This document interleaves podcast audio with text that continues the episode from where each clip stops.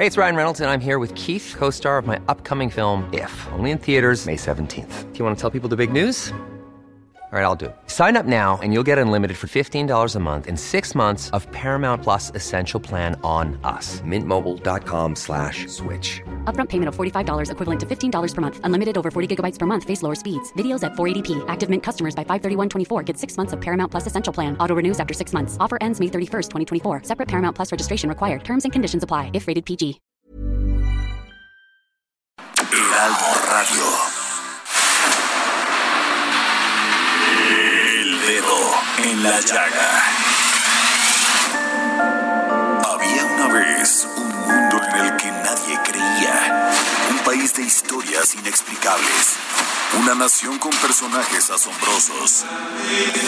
Santo Tomás tenía razón. Hay que ver para creer. El México increíble. Las verdades que duelen. La voz de los que callan. El dedo en la llaga. Infórmate, diviértete, enójate y vuelve a empezar. El Heraldo Radio presenta El Dedo en la Llaga con Adriana Delgado. Ojalá que llueva café en el campo, que caiga un aguacero de yuca y té, del cielo una harina de queso blanco y al sur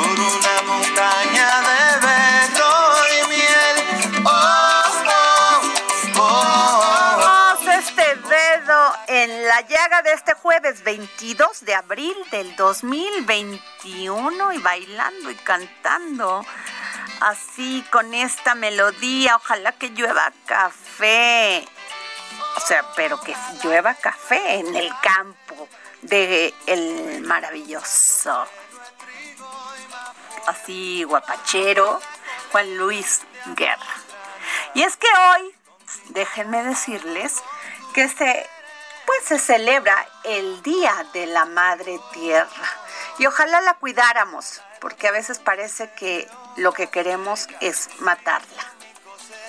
Terrible la contaminación, Jorge, terrible la contaminación en, en los mares, en los ríos, en la tierra. O sea, yo cada vez que camino, voy a la voy este por el campo, siempre encuentro basura. O sea, hay tan poca conciencia de que el plástico es poco, este, no se, no se, ¿cómo se llama? No sé. Sí, no se deteriora, no ¿no? se deteriora, tardan muchos años para que se desintegre y el daño que le hacemos, es más, hay cultivos que hacen, fíjate, que entierran el plástico y, y siembran. O sea, No, qué ¿cómo?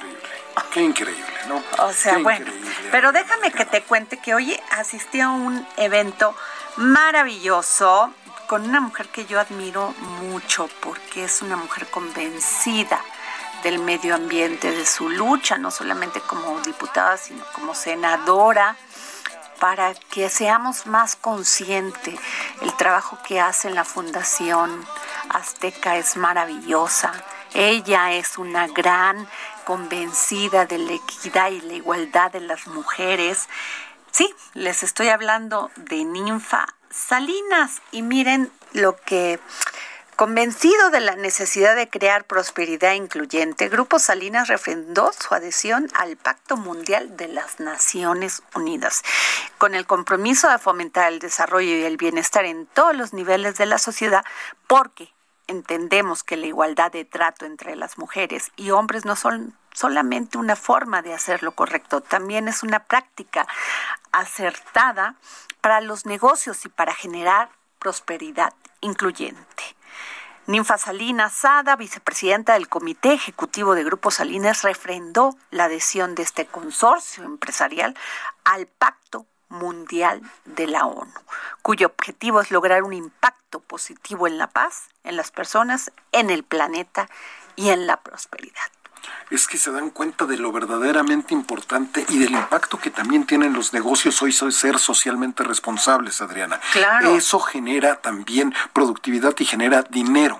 Claro, fíjate nada más, el pacto congrega a más de 14 mil compañías de todos los sectores económicos de más de 160 países que comparten el propósito de lograr un impacto positivo en la paz en las, en las personas. Fíjate que esto lo dijo Ninfa Salinas, vicepresidente del Comité Ejecutivo del Grupo Salinas, ante Marta Herrera, presidenta del Consejo Directivo del de Pacto Mundial, capítulo México. Gran evento, gran evento porque es impresionante lo que hace el grupo Salinas para apoyar la Agenda 2030 y los objetivos de desarrollo sostenibles de las Naciones Unidas. Efectivamente, porque cada vez los jóvenes, las nuevas generaciones, Adriana, castigan a aquellas empresas que no hagan esto, aquellas empresas que sigan utilizando contaminantes, que sigan utilizando cosas que van en contra de nuestro medio ambiente y también que no propicien la paz y la igualdad, las castigan las generaciones y esas empresas no. Bueno, fíjate, bajo la filosofía de generar prosperidad incluyente, creando valor económico, social y ambiental, Grupo Salinas participa activamente en la promoción de mayores niveles de bienestar y progreso. Y te voy a leer una, una cita de Ricardo Salinas Pliego que dice, el trabajo dignifica nuestras vidas, les da significado y sentido. Por ello, es importante defender a las empresas que son las principales generadoras de empleo, riqueza y prosperidad.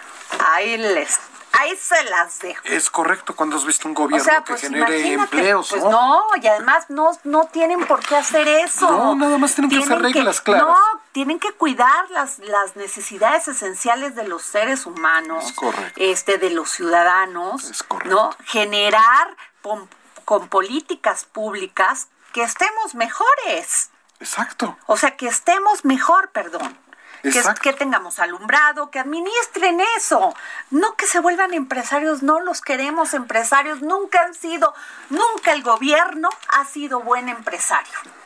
Ahí en la historia tenemos. Perdóname, en la iniciativa privada tienes que responder todos los días a, a objetivos y metas.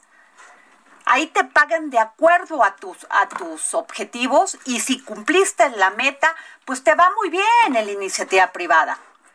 Yo no entiendo por qué a fuerza el gobierno quiere entrar a regular y controlar el mercado. Así es. ¿Por qué quiere generarnos que los empresarios no generen riqueza? Porque dicen es para algunos, para poquitos. No es cierto. Las empresas van creciendo aquí, en China, en Estados Unidos, en Europa. Y entre más crezca una empresa, más trabajo tenemos, Jorge. Efectivamente. Y ganamos mejor dinero. Así es. Suscribo. Donde no se piensa así, Jorge, de nada sirve que te estudies, que quieras progresar, que quieras ganar mejor dinero para tener una familia, crear un, un vínculo en la sociedad, si no vas a tener la posibilidad de, de, de, de crecer, de desarrollarte. ¿Por qué no? Porque ahí viene el gobierno y lo regula. Efectivamente. Entonces, ¿qué pasaría?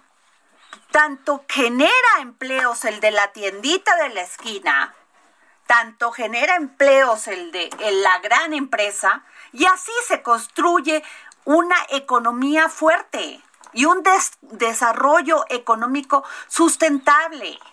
Vimos lo que pasó en los 70 en los 80 No, bueno, pues ahí se las dejo, ahí se las dejo para que escuchen, por favor, queridos radioescuchas, las propuestas de sus candidatos a diputados federales, a diputados locales, a gobernadores.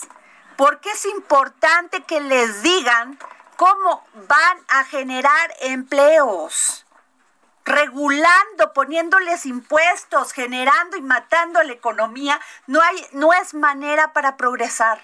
Ni aquí, ni en China, ni en Europa, ni en ningún lado. Ya, ahí. Voto por Nomás con eso se los digo Ahorita que ¿eh? estamos en temporada, voto por ti. Oye, ¿y qué te digo, Jorge? Que hoy es las... No sabes qué gusto me da, porque hoy es el día de los sustos de la semana. Los sustos de la semana. Y tenemos a nuestro queridísimo, respetado y querido. Bueno, ya lo dije, ¿verdad? Querido, repito dos veces querido. Miguel Vadillo, director de Contralínea, periodista. ¿Cómo estás, Miguel? Hola, Adriana, buenas tardes. Y respetado, ¿eh? Dije. Qué amable. Y tenemos también a mi querido Julio Piloxi, analista financiero y económico, queridísimo amigo del alma, querido Julio.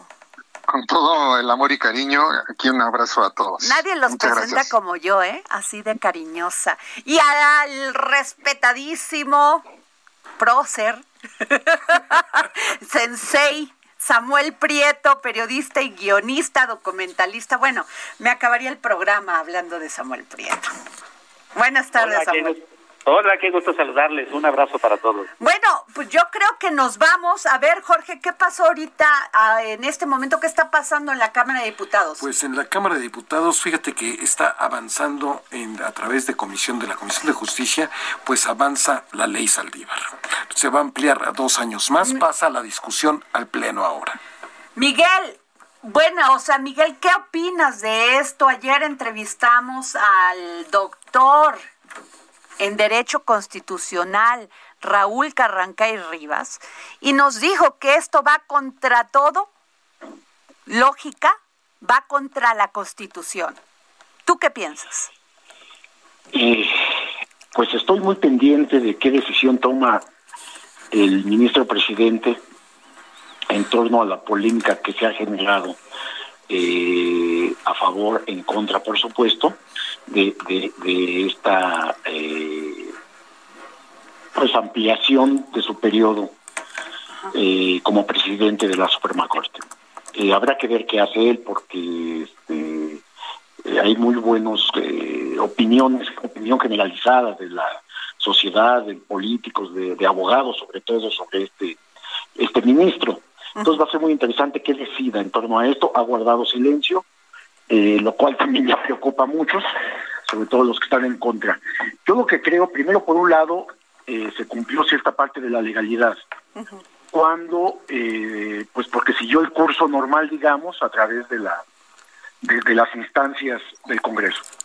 El otro, el otro punto, pues es que también se contrapone con un artículo constitucional que aquí es donde está la dinámica y la discusión de fondo. Eh, hay juristas que consideran que no, de parte del gobierno, tanto su consejero jurídico eh, como algunos más, este, la propia ministra de la Corte, la ex ministra de la Corte, eh, Olga Sánchez Cordero, pues al parecer están de acuerdo, según comentó el propio presidente, en que no había violaciones constitucionales, pero se ha seguido, también hay que decirlo, aspectos legales como es la decisión de, pasar en comisiones, etcétera, etcétera, de, una, de una cámara a otra.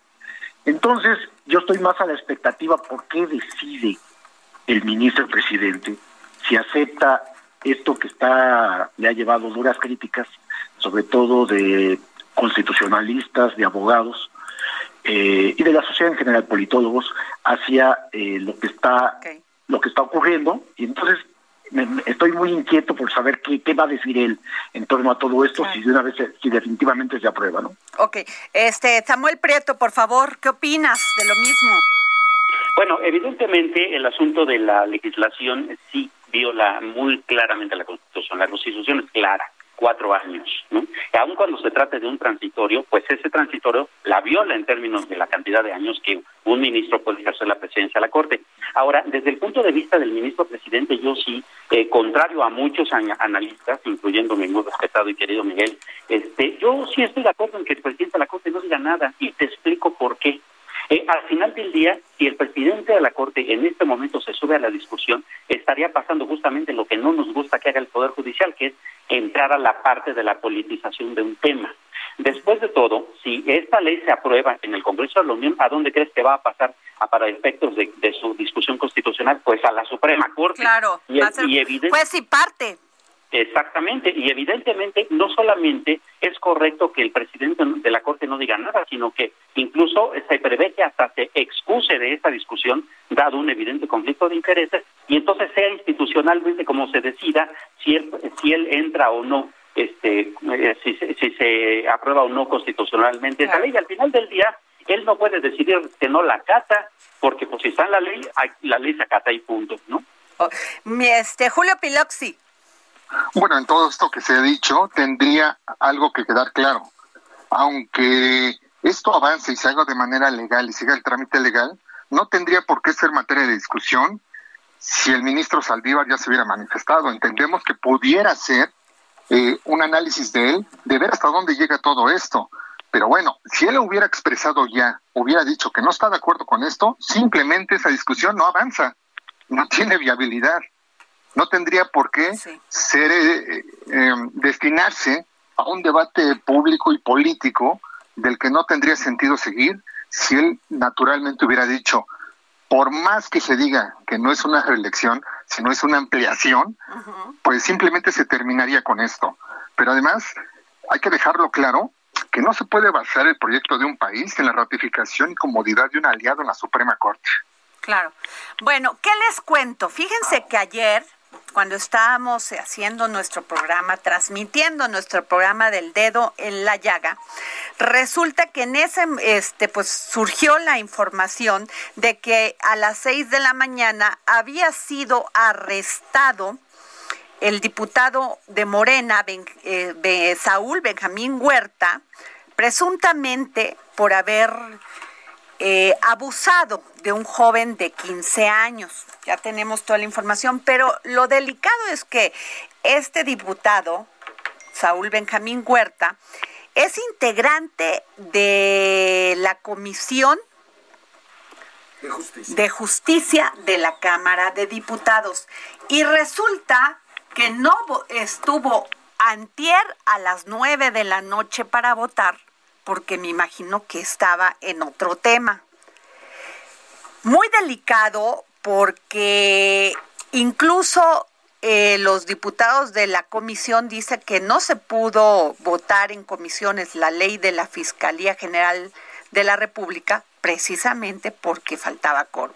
¿Ustedes qué piensan, Miguel? Bueno, desde cualquier ángulo que se le vea de confirmarse todo esto que se ha difundido y que se conoce hasta audios este, de, de, pláticas entre este legislador y la mamá del joven de 15 años, las propias declaraciones de este muchacho, que es gravísimo, ¿no? O sea, de confirmarse todo esto, y digo confirmarse porque, bueno, tiene que haber una investigación, o hay una investigación judicial, eh, ministerial en torno a, a, este supuesto abuso eh, eh, que existió. Esto es gravísimo desde cualquier ángulo, no puede permitirse, este eh, el diputado de, Morena tendría que ser eh, desaforado para ser procesado penalmente, repito, si se confirman todas las versiones y la, la información que hasta ahora han difundido diversos medios de comunicación, ¿no? Esto es algo que ya debe de sancionarse eh, contundentemente, no no se puede permitir. Trátese de quien se trate, sean legisladores, sean jueces, sean políticos, sean periodistas, ya, ya no se debe de permitir. Entonces hay que aplicar sanciones muy ejemplares ante esta situación que es un problema real en el país y no solamente para menores de edad, para sobre para las mujeres también. Pero eh, les quiero dejar aquí, ya porque se me pasó Miguel, una disculpa poner el audio del diputado Rubén Cayetano, secretario de la Comisión de Justicia, eh, Rubén García Cayetano, porque nos dijo que sencillamente en la comisión pues no lo conocían, aun cuando este diputado, Benjamín Saúl Huerta, es integrante de la Comisión de, de Justicia. Por favor, vamos a escucharlo. Oiga, diputado, ¿y qué opinión le merece esto de que presuntamente, mientras Saúl Benjamín Huerta, diputado federal por Morena de Puebla, abusaba de un joven de 15 años, pues la Comisión de Justicia no pudo votar esta ley de la Fiscalía? No, permítame ahí sí excusarme de una opinión porque no tengo conocimiento. Ah, pues es que... a mí no me gusta evadir preguntas, me encanta responder. Me voy de filo, como dicen en mi tierra, como hilo de media. Sí. Pero este, en este caso no no no tengo ni idea. Es que es parte integrante en torno al Benjamín Huerta Corona, diputado federal por Morena, fue acusado por un joven de 15 años de abuso sexual. En ese ah. sentido, comentan que no estuvo en la comisión para votar. sí, No, no, no, sesionamos hasta por ahí pasado las nueve de la noche. Ah, y, y reanudamos a las diez. Lo y que no estuvo. la madrugada, si no, no, no ah, me competen ni lo conozco ni esto del diputado. Pero es de Morena. Bueno, ¿y eso qué tiene que ver? También. Bueno, eh, Miguel, perdón. Sí, ¿Qué te digo, Miguel? O sea, ¿cómo que es integrante y no lo conocen? Sí, pero más bien se refiere a que no conoce el hecho, ¿no? Bueno, eso entendí yo. Pues, dijo que no lo conocía. Pero, pero acá, repito, o sea, me parece un, un, acto terrible esto que, que, que, se está informando, que se está conociendo y que sea quien sea, en este caso por tener fuero, y que al parecer es uno de los motivos por los cuales había sido liberado, este, pues hay que llevarlo a juicio político y procesarlo penalmente si es que cometió, te digo y repito, eh, ya se habló Sí, es presuntamente, claro. Entonces es exactamente, no es un supuesto eh, acosador y abusador sexual nada más. Ok, a ver, Julio Piloxi.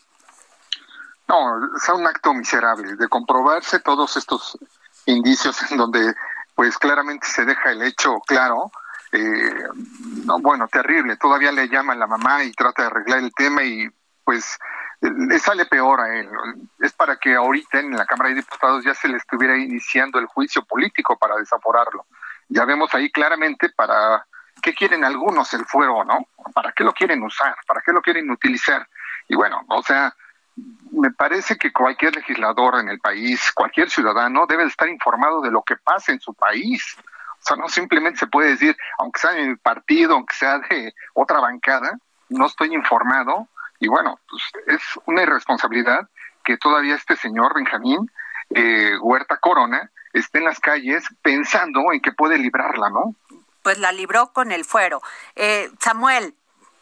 Fíjate que esto me da también a pensar cosas todavía más atrás. A ver, eh, según la historia periodística, este, este diputado eh, eh, trató de abusar de este menor de edad de 15, 16 años, este, porque, eh, bueno, las circunstancias que él lo tenía como asistente para sus actividades legislativas y lo llevó a un hotel.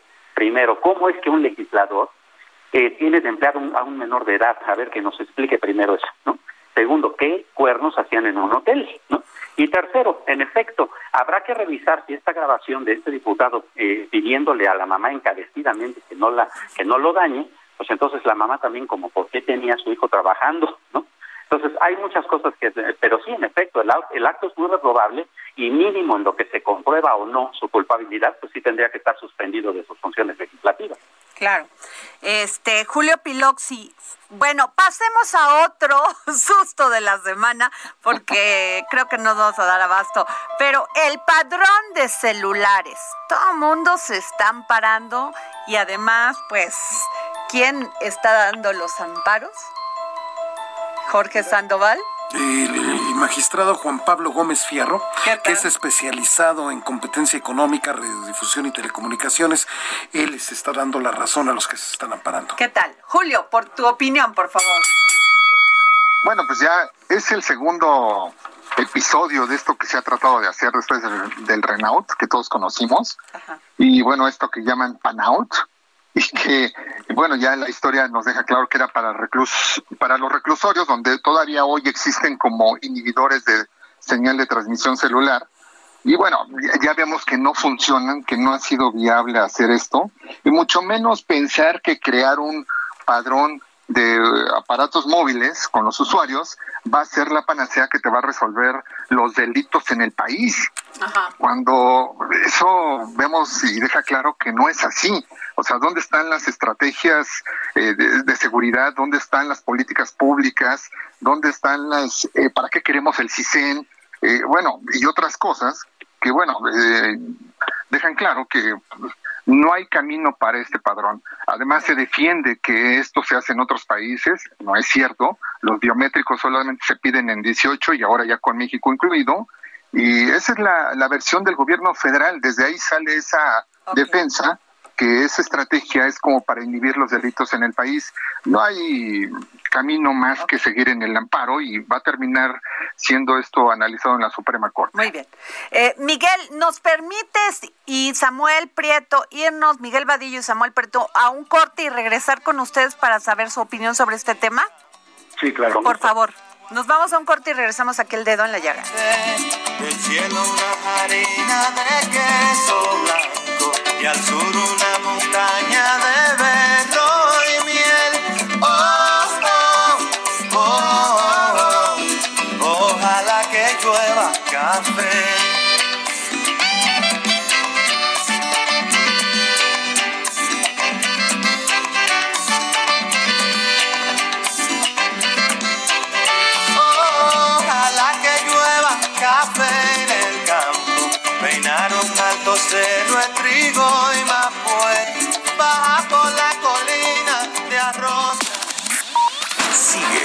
Adriana Delgado en su cuenta de Twitter. Arroba Adri Delgado Ruiz. Además, te invitamos a enviar tus opiniones y comentarios en texto o por mensaje de audio a través de WhatsApp al 55 2544 3334. Y si quieres escuchar El Dedo en la Llaga de El Heraldo Radio, en cualquier momento y donde quiera que te encuentres, descarga el podcast disponible en Spotify y iTunes. Heraldo Radio, la HCL se comparte, se ve y ahora también se escucha.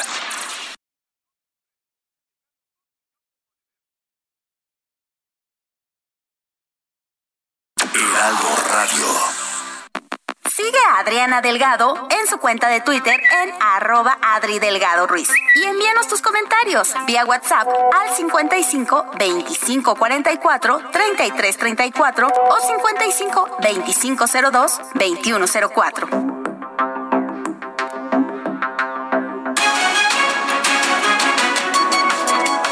Regresamos aquí al dedo en la llaga y estábamos comentando de esta que entró en vigor la reforma a la Ley Federal de Telecomunicaciones y Radiodifusión que obliga a los usuarios de telefonía móvil proporcionar nuestros datos biométricos y a, a los operadores de telecomunicaciones quienes a su vez deberán entregarlos junto con otros datos al Instituto Federal de Telecomunicaciones. ¿Qué piensas, Miguel Vadillo? Fíjense que muchos consideramos que eh, bienvenidas las nuevas tecnologías y estamos felices de todas las nuevas novedades y ya no, hacemos grandes filas para comprar los últimos aparatos electrónicos más modernos. Sin embargo, esto conlleva precisamente a que todas estas nuevas tecnologías también son utilizadas para la comisión de delitos y tiene que ver con los teléfonos celulares exactamente, que desde ahí se han cometido una cual- cualquier cantidad de abusos, robos, de extorsiones, secuestros, etcétera, etcétera. Eh, por supuesto, cuando nos preguntan a nosotros que si aceptamos como ciudadanos Bueno, Miguel Vadillo se desconectó, por favor, Eric. inmediatamente decimos, no, no estoy de acuerdo, ¿no? Eh, y, y muchos nosotros lo que hacemos también en redes sociales subiendo toda la información personalizada que hacemos al día. Y por supuesto es una decisión propia. Ahora la autoridad ha dicho, bueno, pues es que hay un grave eh, comisión de delitos. Bueno, Miguel. Bueno, este, lo que por favor volvemos a, a reconectar a Miguel Vadillo, nos vamos con Samuel Prieto, por favor. Eh, a mí me da por comentar una paradoja y una cuestión técnica. La paradoja es como, eh, recordarás el Renault eh, que impulsó el gobierno de Felipe Calderón, que era más o menos la misma gata, nomás que revolcada, ¿no? Entonces, como de repente una administración tan cuestionada por la actual, este, pues termina haciendo lo mismo, ¿no? Eso es como interesante políticamente hablando. La cuestión técnica tiene que ver con el hecho de que al final del día nuestros biométricos están dispersos por todas partes, ¿no? Actualmente los teléfonos celulares, ya tienen la tecnología de reconocimiento facial, ya ni siquiera le pones un pin, le pones tu carita a la cámara y el teléfono te deja pasar, ¿no? Si vas al banco y no llevas tu tarjeta, entonces pones tu dedito en un lector óptico y ya puedes disponer de tu dinero. O sea, al final del día los este, datos biométricos ya están flotando en el aire. A mí me da la impresión de que el gran problema más bien es que esta regulación nueva tendría que haberse enfocado más en la seguridad de la información. ¿No? Una de las grandes preocupaciones que tenemos es, por ejemplo, que nuestro Banco de Datos Nacional eh, de Identidades, por ejemplo, el INE, y el INE es una entidad súper cuestionada en muchos sentidos, no solo en el político. Hemos encontrado reportajes en donde hay bancos de datos del INE vendiéndose en Tepito. ¿no? Totalmente de acuerdo. Entonces, más bien, eh, tendría que estar volcada hacia el asunto de la seguridad, cómo van a administrar ellos nuestros datos biométricos y que estos no caigan en manos de la delincuencia. Totalmente. Miguel, perdón, se cortó tu llamada. No sé dónde me quedé. Estoy totalmente de acuerdo con lo que escuché del compañero. Okay. Efectivamente, este, Miguel, eh, creo que se está, estás como, se está como cortando. Bueno, bueno. ¿Te podrías mover tantito o algo, este, Miguel, por favor, para escucharte? ya. A ver, ya, ya mejor. Sí, a ver. Bueno. Sí, sí, sí, dinos. Sí, les comentaba que, este, pues a todos los que nos pidan la información, datos personales, eh, más sabiendo que vamos a dar esas teléfonos, inmediatamente eh, nos oponemos. Este, pero también es una realidad que hay una comisión de derechos para los que utilizan los teléfonos. Claro. Bueno, este, les pongo otra. A ver, hoy se llevó a cabo esta cumbre de líderes por el clima. Me imagino que escucharon las propuestas del presidente Andrés Manuel López Obrador, donde dijo que bueno, pues este, ojalá Estados Unidos nos ayude con este programa de Sembrando Vidas y que además apoye a los migrantes y les pueda dar visa de trabajo temporal incluso hasta permanente. Y parece que a Estados Unidos, al gobierno de Biden, pues no le gustó mucho y dijo que pues estaba hablando de clima, no de migración. Eh, ¿Qué piensas, Samuel Preto? que en efecto, evidentemente, el presidente utilizó esta intervención más como una defensa de sus programas eh, eh, sociales que como una eh, participación, digamos, bastante más seria en, cuestiones climáticas, ¿no? Porque, por ejemplo, sí, en efecto, Sembrando Vida, que en realidad fue concebido como un programa para dar empleo más que como una preocupación ambiental, pues estaría contrapuesto a, por ejemplo, la política energética, ¿no? Traemos una discusión bárbara en el Congreso con respecto a si eh, Pemex, por ejemplo, debe ser la punta de lanza de los energéticos de este país cuando el petróleo ya va de salida en el mundo, ¿no? O esta cuestión eléctrica. Entonces, más bien se trata de congruencia y me da la impresión de que ese es justamente el cuestionamiento internacional que se le hace a Este, Miguel Vadillo, por favor. Sí, eh, me parece que esta, eh, me sorprendió en, lo que dijo el presidente, de que está enfocando toda su política energética a eh, ser auto, autoabastecernos con el petróleo crudo para dejar y, que se va a dejar, se va a retirar la exportación de petróleo crudo. Este es, es una apuesta difícil, pues, porque, como sabemos, temeraria, ¿no? Temeraria, Miguel una parte una parte importante de divisas que ingresan al país por la exportación de petróleo crudo. Eh, están diciendo, no, no, no, ya no vamos a, exportarla, vamos a refinar nosotros el petróleo acá para el abasto de combustibles, de gasolinas, etcétera, etcétera. Es una apuesta interesante. Y en otra parte, lo del Sembrando Vida, bueno, pues este habrá que ver resultados. A mí me parece interesante que se esté eh, sembrando árboles en todo el país, que haya todo un programa que supongo tiene todo un fundamento eh, de parte de los especialistas, de los expertos en la materia, porque eso ayuda al clima, al, al, al, mejor clima, este, al, cuidado del medio ambiente. Miguel, pero los opositores al gobierno dicen que se están, este, eh, hay muchísima deforestación porque están pues este, acabando con los árboles para poder sembrar la, lo que les da sembra, este programa Sembrando Vidas y obtener el dinero que les da por el programa el gobierno. Bueno, es, es, entramos a otro problema finalmente, o sea, me parece que si hay una fuerte inversión en este programa para mejorar el medio ambiente teniendo más este árboles en todo el país y por otro lado pues hay que vigilar que eso precisamente no suceda porque es un es contraproducente de, de, ser cierto esto que esté sucediendo. Pero además es cierto también que se está generando empleo mediante la contratación de las personas que hacen esto porque se están pagando para hacer esto. Eh, pero bueno sí hay que hay que hay que poner mucha atención en lo que se está haciendo ahí ¿no? Julio Piloxi. No, bueno, eh, aquí yo creo que no fue ni el lugar, ni el momento, ni la forma adecuada de plantearlo. Me parece que se condiciona el tema de la migración a otro, muy, a un asunto muy distinto, muy diferente. Y si el presidente quiere impulsar esto y fortalecer esto, debería de empezar, como lo hemos dicho, por eh, llamar a una cumbre que incluya a los países que están siendo afectados, no solamente en sus economías, eso repercute en migración, para saber cómo fortalecer sus estrategias económicas junto con Estados Unidos para evitar que muchos eh, ciudadanos salgan de sus países. Y no vamos a solucionar eh, este problema sembrando árboles. Bueno, que es, son temas muy distintos. El, el programa que tiene el presidente y que defiende mucho no ha dado los resultados que se esperan en nuestro país. Mucho menos sabemos cómo lo van a plantear en otras naciones.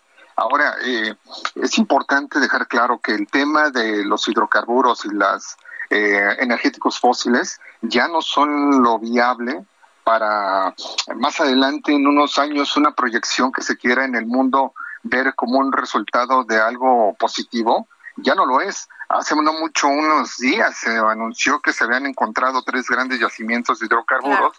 ¿Y de qué nos sirven si no tenemos cómo sacarlo, cómo producir las gasolinas? Entonces, eh, muy mal momento, no adecuado, no bien hecho, no bien planteado. Pues les agradezco muchísimo a mis tres compañeros este por haber estado en este en este dedo en la llaga a Miguel Vadillo a Samuel Prieto y a Julio Piloxi. Muchísimas gracias por haber estado con nosotros. Bueno, un gran abrazo a todos. Gracias. Por favor. Muchas bueno, gracias. pues ahí lo tiene, opiniones de periodistas, Exactamente. de personas que trabajan todos los días con la información. Ahí la tiene para que usted tome Pues, su mejor opinión. su mejor opinión. ¿Y con quién nos vamos, mi querido Jorge? Pues es momento de hablar directamente de las elecciones, Adriana. A ver, cuéntame. Ruta 2021, la ruta hacia las elecciones presenta. ¿Puedo hablar? Porque me haces muchas señas, Jorge, no te entiendo. A ver, háblame, ¿qué pasó, Jorge, el día de hoy? Pues mira, el día de hoy, dentro de la gran cantidad que se está generando de los más de 21 mil cargos que están a disposición, y súmale por cuatro, por cinco, por seis los candidatos a esto, pues parece ser que se abre una vía para que Raúl Morón sea el candidato de Michoacán.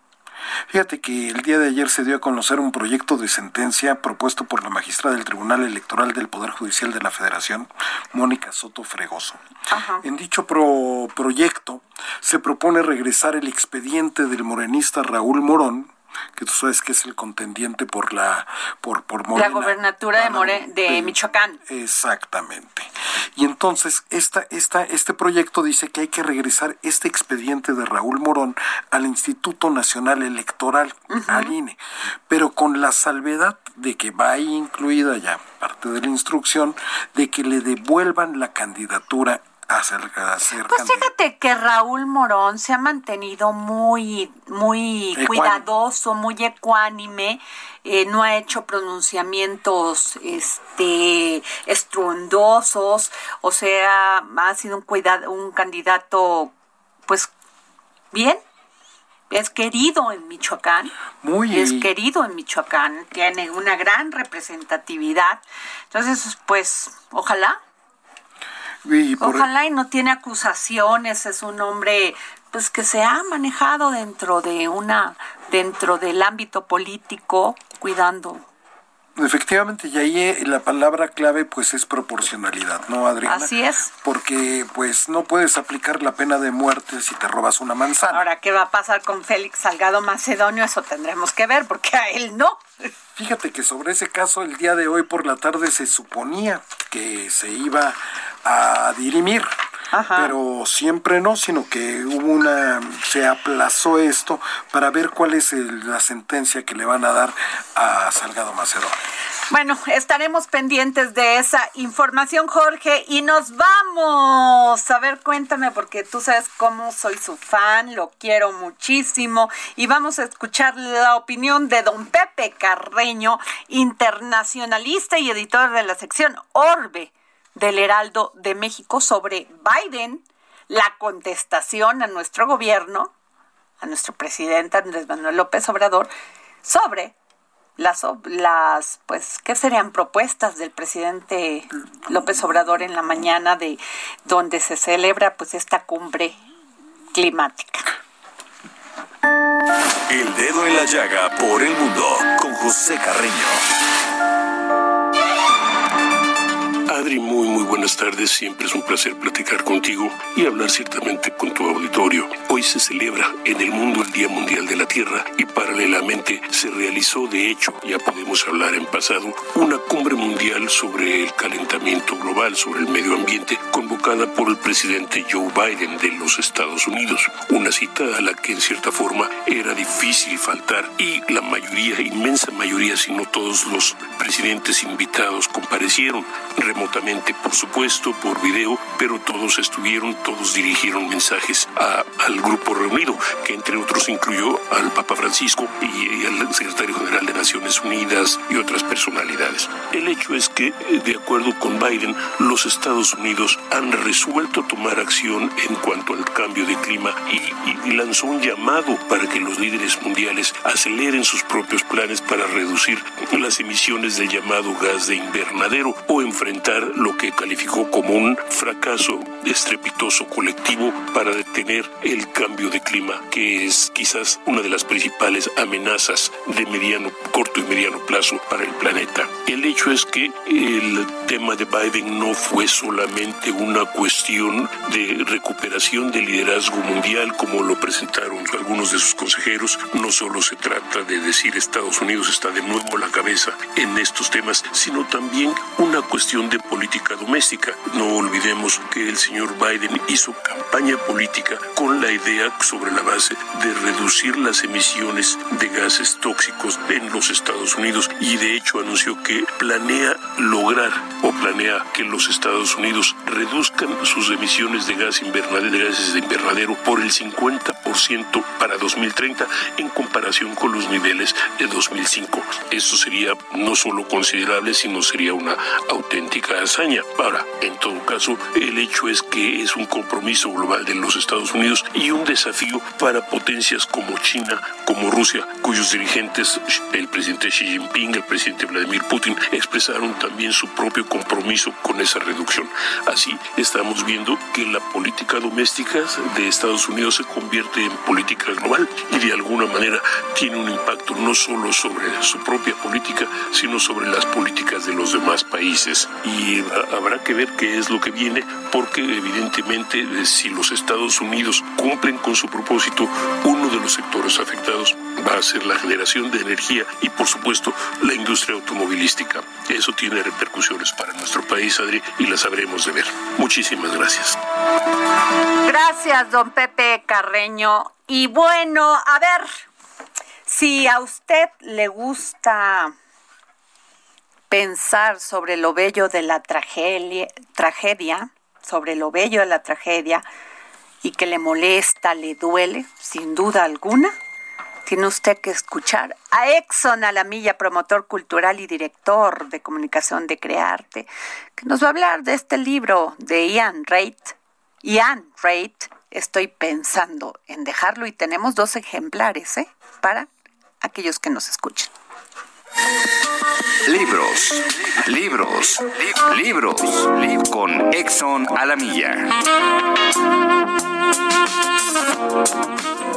Gracias querida Adriana y vámonos con el libro de la semana. La novela Estoy pensando en dejarlo, editado por ADN Alianza de Novelas. Jack invita a su novia a conocer a sus padres. No llevan mucho tiempo juntos, puede que cuatro o cinco semanas. En el viaje en coche intercambian reflexiones acerca de la individualidad, las relaciones humanas o la manipulación que hace el ser humano consciente o no de los recuerdos. Ella siente que entre los dos existe una conexión profunda, algo que les une más allá de afinidades o vínculos pero a pesar de todo, afirma que está pensando en dejarlo. Estoy pensando en dejarlo del canadiense Ian Reid se compone de dos narraciones paralelas. Por un lado, la historia del viaje de Jack y su novia a la granja de sus padres en plena tormenta de nieve. Por otro, una serie de capítulos muy breves en los que se nos anticipa que algo terrible ha ocurrido. El autor riega la novela de pistas y elementos que buscan generar extrañeza, tratando de ayudarnos a descubrir lo que ha sucedido antes de que la trama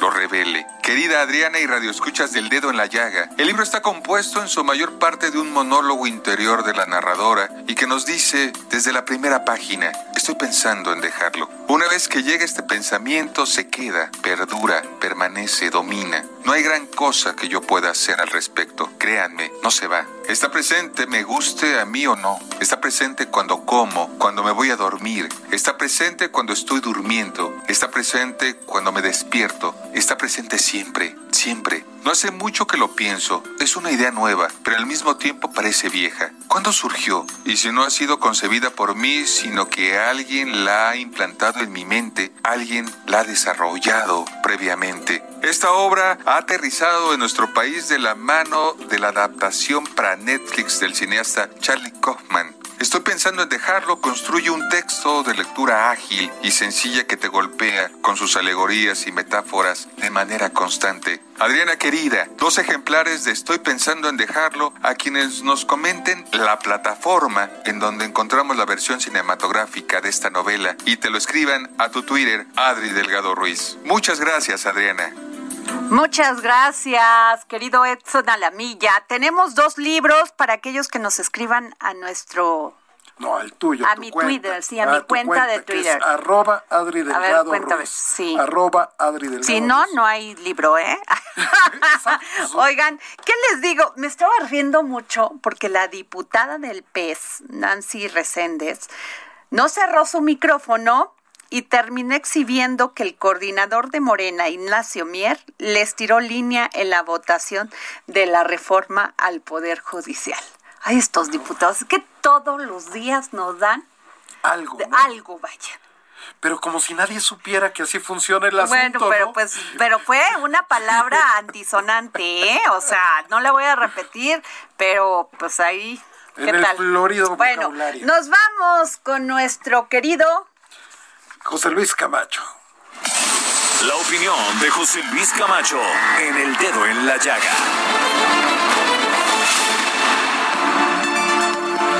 Pues mi querida Adriana, sucede que la lucha contra la corrupción, uno de las cruzadas emblemáticas del presidente Andrés Manuel López Obrador, ha dado ya incluso sus primeros frutos editoriales. Recientemente apareció la edición de un libro del periodista Mario Maldonado titulado Lozoya el traidor. Es un recuento de las entrevistas que el periodista sostuvo con el ahora arraigado en México bajo el principio del criterio de oportunidad Emilio Lozoya y las consideraciones que al respecto el periodista ha decidido tomar como parte de esta producción editorial que como te repito es ya una de las varias que ha dado como consecuencia el análisis de la lucha contra la corrupción que ha emprendido el presidente Andrés Manuel López Obrador. El actor principal de esta campaña, ¿verdad?, es sin duda el doctor Santiago Nieto Castillo, un personaje que se ha convertido en una especie de procurador moral de la sociedad en lo que se refiere al combate contra la corrupción, especializado en delitos de lavado de dinero, en delitos que puedan considerarse como susceptibles de ser sancionados de la manera más importante. Yo lo que considero, Adriana, es que la lucha contra la corrupción es una de las acciones que no debe tener, como dijera el clásico, adjetivos. Es una lucha sin adjetivos. No importa que, por ejemplo, hoy la Fiscalía esté denunciando a Miguel Ángel Yunex, exdirector del ISTE y exgobernador de Veracruz, como un personaje que cometió en esa institución de salud actos de corrupción por varios miles de millones de pesos. Lo importante es que se cumpla el cometido sin que si éste llegue a politizarse. La verdad es que una de las sangrías de nuestra nación es la corrupción y ello no debe ser objeto de manipulación política alguna. Buenas tardes, Adriana. Buenas tardes al auditorio. Gracias, José Luis Camacho. ¿Y qué les cuento? Que el Senado aprobó la ley de hidrocarburos pese a las advertencias que partidos de oposición, Jorge, pues se opusieron porque dije, dicen que va a desalentar la inversión al promover prácticas monopólicas. Pero por supuesto le están devolviendo todo el monopolio a Pemex nuevamente y el mensaje a los inversionistas. Terrible. Pero bueno, ¿qué podemos decir? Solamente poner el dedo en la llaga. bueno, nos vamos. No se pierda mañana este dedo en la llaga porque tenemos una entrevista con Damián Alcázar, ese gran actor, pero no, no solamente nos habló de su trayectoria como gran actor, sino también de política y nos dijo cosas duras. Villa Vázquez, oigan este canto. El Heraldo Radio presentó El Dedo en la Llaga con Adriana Delgado. Heraldo Radio.